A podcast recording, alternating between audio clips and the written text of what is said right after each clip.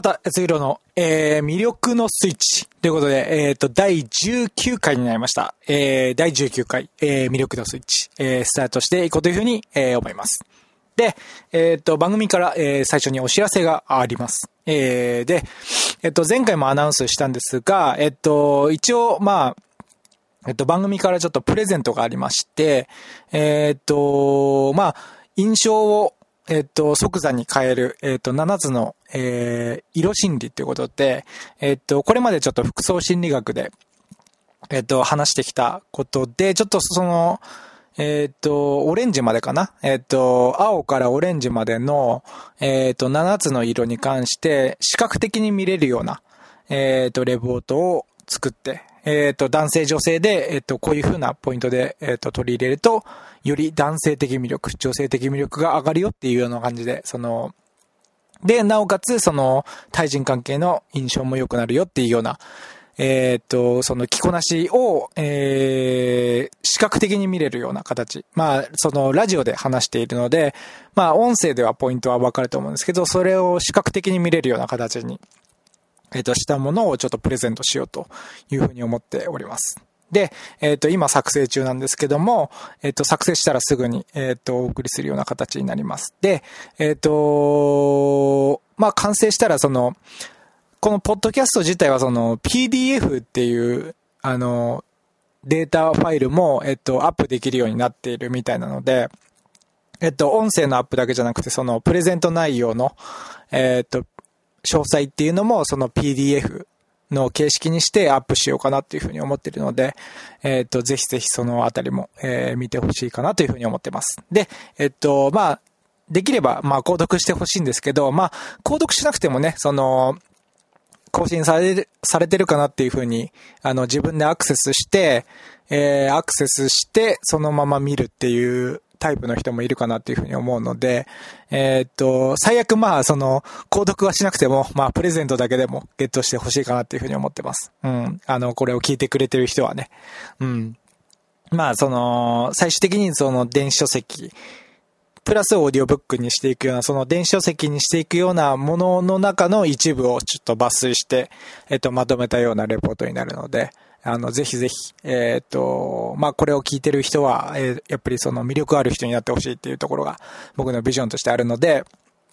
あの、ぜひ、あの、プレゼントだけでもゲットしてほしいかなというふうに思います。で、まあ、できればね、あの、購読もしてくれると、まあ、嬉しいかなっていうね、ありがたいかなというふうな感じです。なので、まあ、プレゼントだけでもぜひゲットしてほしいかなというふうに思います。で、えっと、まあ、あの、今作成中なので、えっと、すぐに作成したらお送りできるので、まだ、あの、完成はしていないんですけど、先にその応募だけ、プレゼントを、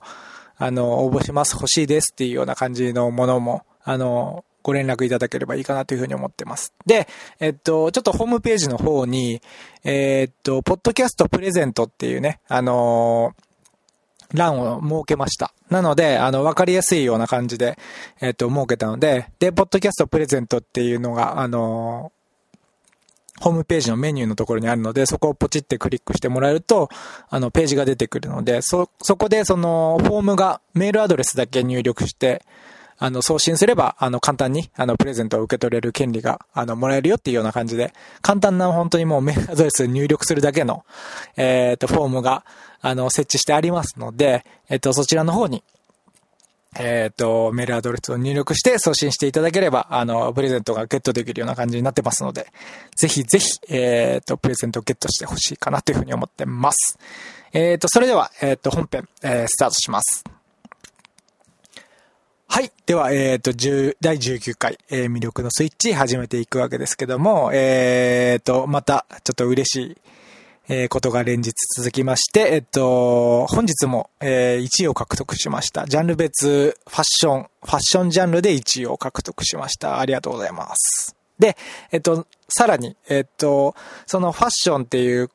のは細かいジャンルなんで、ちょっと iTune でしか見れないジャンルなんですけど、あの、それより大きいアートっていうね、大きいカテゴリーの部分は、そのスマホとかでも見れるんですけど、アートっていうところでは今ちょっと今19位っていうことで、かなりあの大きいカテゴリーの中でも、えっと、結構上の方にいるような感じになってます。で、まあ、僕自身は別にね、そのアートでトップになろうとかっていうところはそこまではないので、あの、アートって言っても、結構やっぱりその、ね、あの、少しジャンル違っちゃうじゃないですか。その、ファッション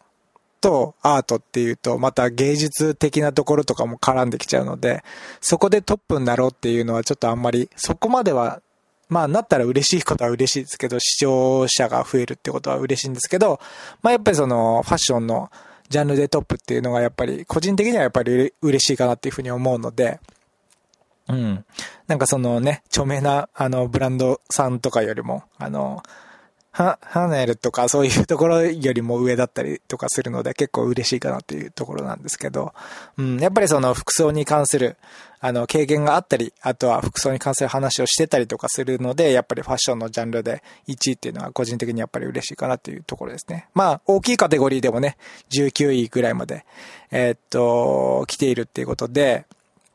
あの、まあ、時間帯で変動するので、あの、常に19位ですとかそういうことではないんですけど、まあ、大きいカテゴリーでも19位ぐらいまで来てるってことで、えっと、やっぱり見ていただける、あの、確率がやっぱり高る、高まると思うんですよね。スマホで検索した時に、あの、上位の方にいたらこう、見てもらいやすいっていうところがあるんで。あとはまあ、スマホの場合はその、おすすめっていうね、あのところをタップしてもらうと、その、なんていうか、注目作品みたいなところが出てくるんで、注目作品には、あの、ほぼ、ほぼ確実に入ってることが多いので、その、もう一つの、二つのラジオ番組とも両方、あの、入れてくれてるケースが多いんですよね。あの、ほと、ほぼ入ってるんで、あの、アップルの方が結構、更新頻度が高い人が結構入れてくれる感じなのかなっていうふうにちょっと思ってるんですけど、うん、あとはその視聴者が、視聴率が高いプラスその更新頻度が高いみたいなところで、注目作品に入れてくれるケースが多いっていうところで、あ、ほぼほぼ入ってるので、えー、っと、その注目作品、アートのカテゴリーの注目作品っていうのところから、えっと、見てもらうと結構入ってるケースが多いので、そんな感じでスマホだとアクセスしやすいかなというふうに思ってます。で、えっと、まあちょっと嬉しいお知らせということで、えっと、今日もちょっとテンション高めで、えー、おは、えー、お伝えしていこうかなというふうに思うわけですが、えー、っと、今回は、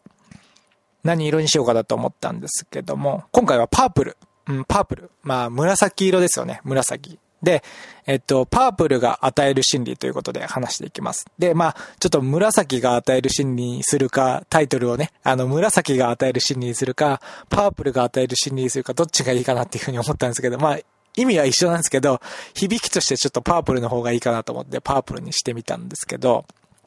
まあ、あの、そんな感じはちょっと個人的なところなんで、あの、あんま関係ないんですけど。で、まあ今回の話を聞けば、そのパープルっていうものが、どういう人に、あの、相手に対しての心理を与えるのか、印象を与えるのか、感情を抱かせるのか、そして、自分自身もどういう、自分自身に対して、服を身につけている自分自身に対してもどういう、えー、効果をもたらすのかっていうところが、の、はっきりと分かってきますので、えー、っと、対人関係も良好になってきますし、自分自身もどんどんどんどん向上してくるっていうところが、あの、どんどんどんどん出てきます。で、逆にこの、パープルっていうのもちょっとデメリットがあるので、この辺は特にちょっと注意してほしいところがあるんですよね。だから今回の話を聞かないとこのデメリットを知らぬまま、えー、パープルっていうのを取り入れてしまう可能性があるので、そうすると、ちょっとね、あの、印象的に悪い印象になるところがちょっとあるんで、そのあたりも、あのー、注意ポイントっていうのがあるので、ぜひ、あの、聞き逃さないように聞いてほしいなというふうに思います。で、えっと、早速入っていくわけですけども、えっと、パープルというものが印象を、パープルっていう色から、えっと、相手に印象を与えるっていうところのキーワードとして、どういうものがあるのかっていうのを挙げていきます。で、一つ目に、えっと、後期。後期。うん。まあ、その、なんていうかな。ゴージャスな感じっていうのかな。うん。ゴージャスな感じ。まあ、後期っていう、えー、キーワードがあります。あとは優雅ですね。優雅。優雅な感じを、えー、与える。優雅な印象。優雅な人だなっていう風な感じの印象を与える。うん、優雅な気分にさしてくれるっていうようなところで優雅っていうところがあります。あとは、えっと、魅力的。魅力的。まあ、魅力的な人になってほしいっていうところがあるので、あの、この魅力的っていうキーワードはなかなかいいなっていうふうに思ったわけです。うん。で、まあ僕自身もちょっとね、あの、パープルのニットとかはあるので、あの、着たりするわけですけど、あの、やっぱり、あの、ここをね、別に特に超意識して、あの、パープル着てるわけじゃないんですけど、まあその魅力的っていうところで、えっ、と、ちょっと着たりします。うん。で、あとは非現実的っていうところで、えっ、と、なんていうのかな。ちょっとその、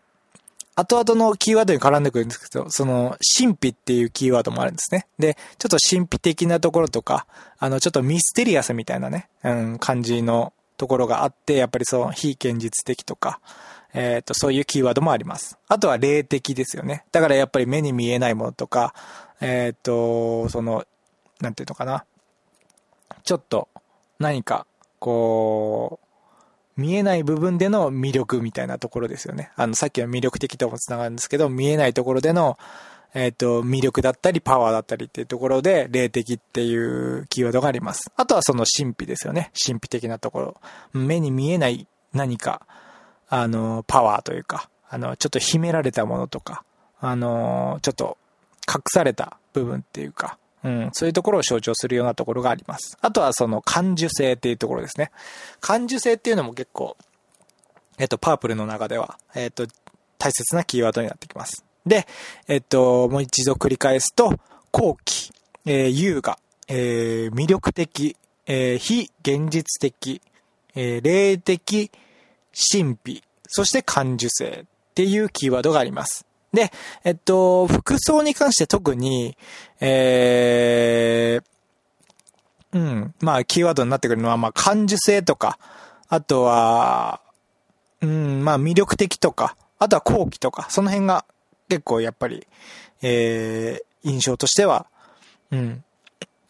キーワードになってくるかなと思います。うん、感受性、えー、神秘、後期っていうところですね。うん。で、えっと、具体的にさっきのキーワードに基づいて、えっと、どういうものがあるのかっていう、どういう感情や心理を与えるのかっていうのをもうちょっと詳しく話していくんですけども、えっと、まず、えっと、感受性を高めるパワーがあると言われる色になってます。で、えっと、感受性ってね、なんかよくね、あの、感受性を高めますよとか言って、なんか言われると思うんですけど、あの、感受性ってそもそもなんだっていう話とかもあると思うんですよ。なんかよくね、あの、専門的な感じでね、あの、当たり前のように使われてるんですけど、意味わかんない言葉とか多いじゃないですか。だから、ちょっと、あの、調べたんですけど、ね、ちゃんとね、あの、わかりやすく伝えようと思ってちょっと調べたわけですけども、で、まあ、感受性っていうのは何かって言って、その、物事の刺激を受ける、うん。物事の刺激を受ける力みたいなところなんですね。うん。外からの刺激を受けるような、その、性質っていうのかな。外からの刺激を受けるっていうことなんで、その、なんていうかな。外からの刺激を受ける力っていう風に考えてもらえばいいかな。うん。なので、その、なんていうか、感受性が高いってことは、外からの刺激を受ける力が強いってことなんで、えっと、細かいことに気がついたりとか、うん、感受性が高まるイコール、まあ、細かいことに気がついたりとか、その、外からの刺激を受ける力が強い。だから、細かい刺激とかも、こう反応できるようになったり、気がつけるようになったりっていうところがあったりだとか、あとはその芸術作品とかね、その、絵画だとか、その、アーティスティックなものに触れて、その、感情面の刺激を欲するようになっているっていうような感じ。うん。そういう、なんか、なんていうかな、アーティスティックなその作品に触れてその感情面の刺激を受けたいみたいなところですよね。そこの刺激を、えー、高めるパワーがある。だから感情面で、えっ、と、抱く力が大きくなるって感じですかね。その芸術作品を見て、その、そこから受け取れる、あのーなんていうか感情面の部分の感度が高くなるっていうのかな。うん、だから芸術作品に関してすごくこう魅力的に感じやすいっていう感じがあります。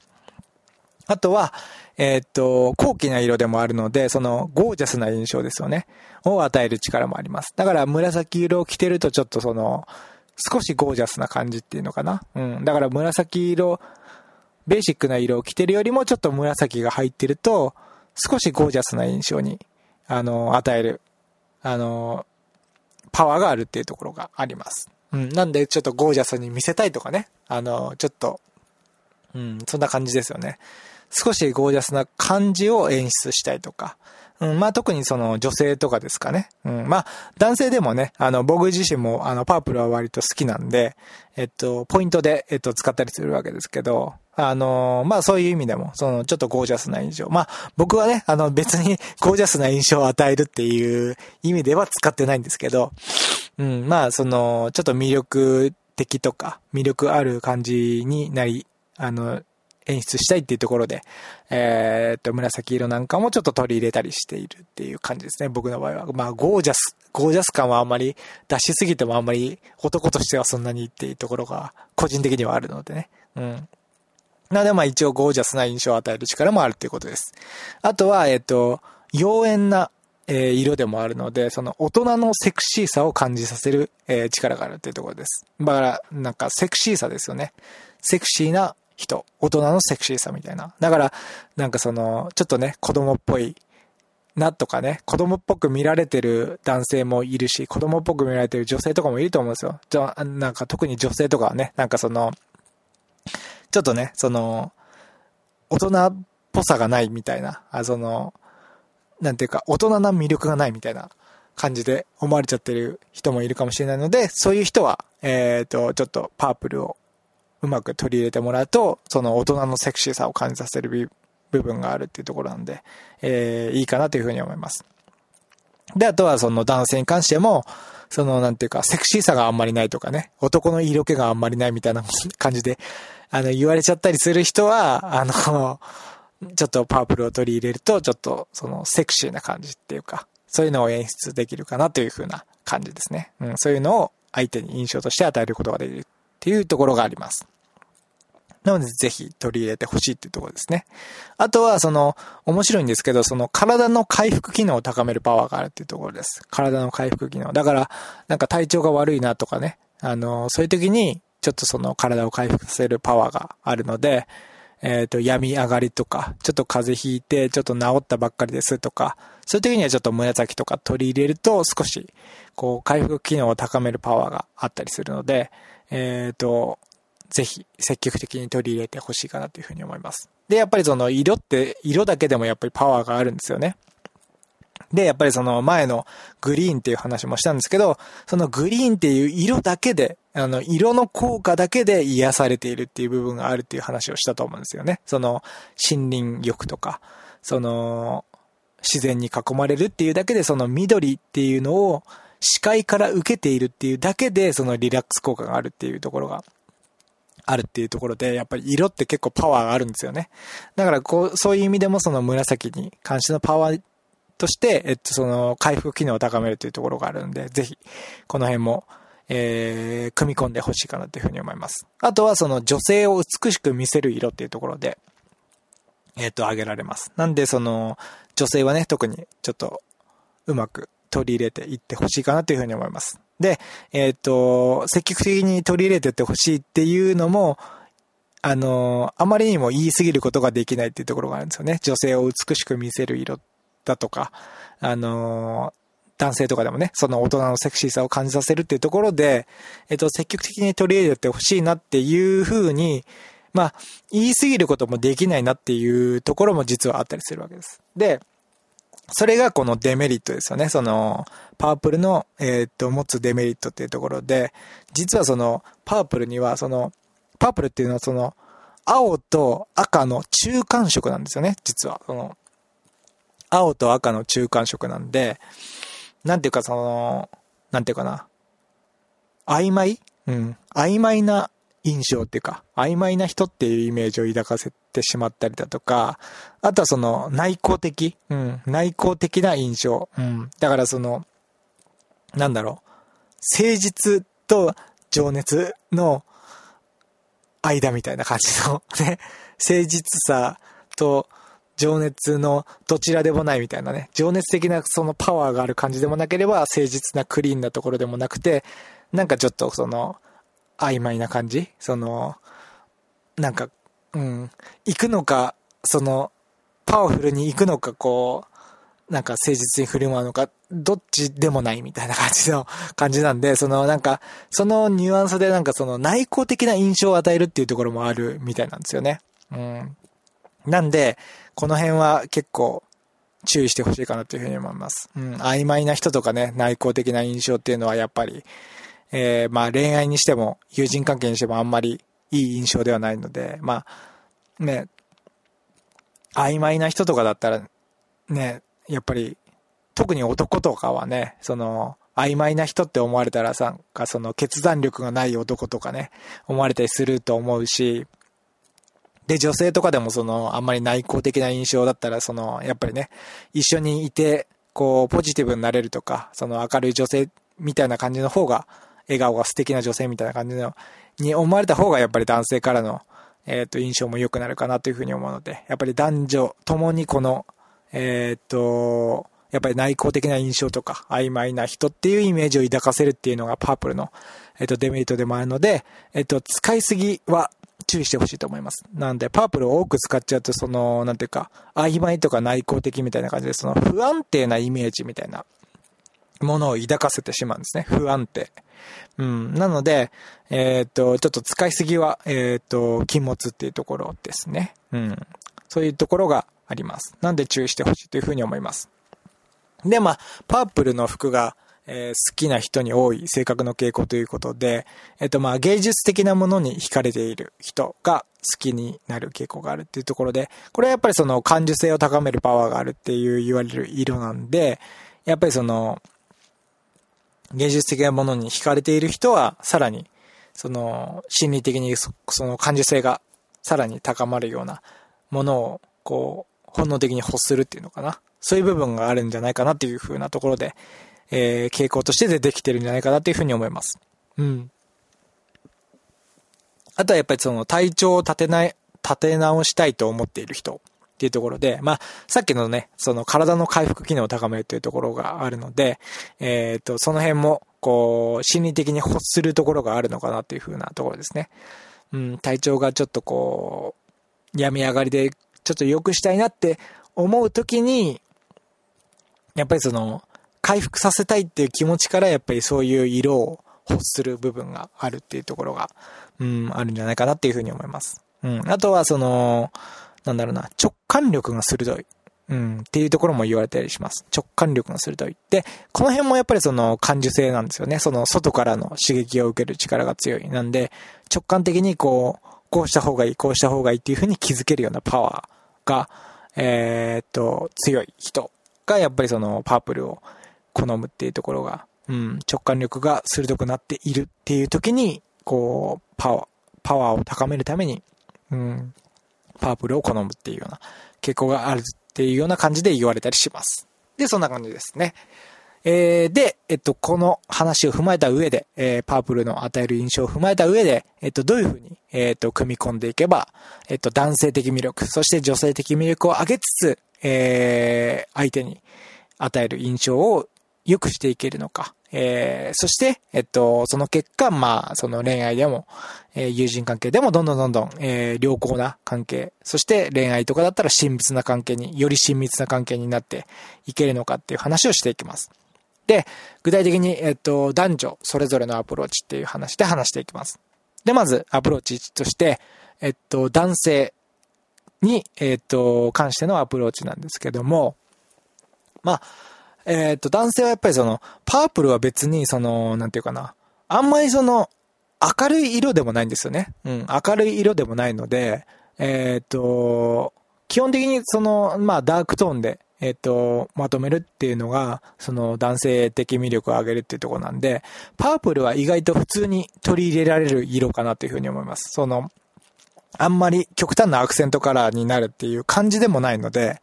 うん、極端にコントラストが強いその赤とか黄色とかね、そういうバンバンって入ってくるような色まではいかないので、結構適度にアクセントになるって感じなんで、結構男性は積極的に取り入れていってほしい色かなというふうに思います。で、その取り入れることでその大人のセクシーさを感じさせたりとかね、うん、そういうセクシーな部分だとか、あとはその、ちょっとミステリアスな魅力的っていうかな、その最初のキーワードでもあったんですけど、神秘とか、あとは魅力とかそういうところがあるんで、ちょっとミステリアスな男性、ミステリアスな魅力みたいなところを演出させたりとか、そういうところがあるんで、男性は、えー、積極的に取り入れていってほしいと思います。ただ、そのさっきの悪い印象っていうところで、えっと、内向的とか曖昧な人っていうイメージを抱かせてしまうので、えっと、比率はやっぱり少なくしてほしいかなというふうに思います。で、えっと、ポイントとしてはやっぱり、なんでしょうね。その、あんまりアクセントにもなりすぎないので、うーん、ただ多くしすぎるといけないっていう部分で、ちょっと僕が考えたのはやっぱり、うーん、1点、うん、ワンポイントっていうかな、ワンアイテムかな、うん、ワンアイテムで入れるっていう感じがいいかなというふうに思います。で、僕自身はやっぱりその、まあ黒のアウターとかに、こう、インナーがちょっとね、発色のいいパープルとかを着て、まあその、なんだろう、え、っと、ノンウォッシュっていうかな、その、濃いネイビーのデニムに黒の靴みたいな感じで、そんな感じでまとめたりするんですけど、あのー、そんな感じで使って、ワンポイントっていうかな、ワンアイテムっていうのかな、うん、ワンアイテムで入れるみたいな感じの、うん、雰囲気がいいかなっていうふうに思います。うん。で、まあその、他のね、あの、インナーだけじゃなくて、なんかその、ベルトで取り入れてもいいし、まあ、靴で取り入れてもいいし、まあ、どういう取り入れ方でもいいんですけど、まあ、バックで取り入れるとかでもいいんですけど、まあ、うん、1点っていうかな。1点で入れるぐらいの感じがいいかなっていうふうに思います。うん。で、まあ、そのセクシーさとかを感じさせるっていう部分では、まあ、バックとかよりは、まあ、服とか、うん。だから、そういうところがいいかなっていうふうに思います。で、まあ、バック、バックとかで取り入れるとかだったら、どっちかっていうと、その、セクシーさを感じさせたりとか、その対人関係の印象っていうよりは、そのアクセントとして入れるっていう感じで、えっ、ー、と、小物とか、とかだったらね、あの、バッグとかそういう感じだったら、えっ、ー、と、アクセントとして用いるっていう感じが、あの、いいかなというふうに思います。なんで、その、セクシーさを感じさせたいとか、えっ、ー、と、大人っぽく見せたいとか、えー、ミステリアスな魅力を出したいっていう場合は、ちょっと、服装の中でどっかワンポイント入れていくといいかなというふうに思います。で、えっと、女性なんですけど、女性はやっぱりその華やかにした方がいいっていうところなんで、えー、そうですね。うーん、やっぱりその、濃い紫っていうよりは、ちょっとその、明るめっていうかな、赤、赤紫みたいな感じとか、うん、そんな感じの紫の方が、より女性的魅力が増しつつ、うん。えー、その紫が持つそのセクシーさだとか、その女性を美しく見せる色でもあるので、えっと、やっぱりその、ちょっとその赤紫に近い色っていうのかな？うん。赤紫に近い紫を取り入れてもらうと、あの女性的魅力が上がりつつ、えー、まあ、セクシーな印象とか、あの、そういうところが、あの、演出できるかなっていう、うん、相手に対する印象として与えられるかなっていう風な感じですね。うん。で、やっぱりその、使いすぎるといけないので、その、不安定なイメージっていうのかなそういうのがあるので、やっぱりその、多くはしすぎない方がいいかなっていう風な感じですよね。うん。だから面積はあんまり多くしすぎない。うん。うん。だから、うーん、そうですね。やっぱりトップスとか、あの、ボトムスとか、やっぱりその、女性に関しても、やっぱり、うん、ワンポイントか、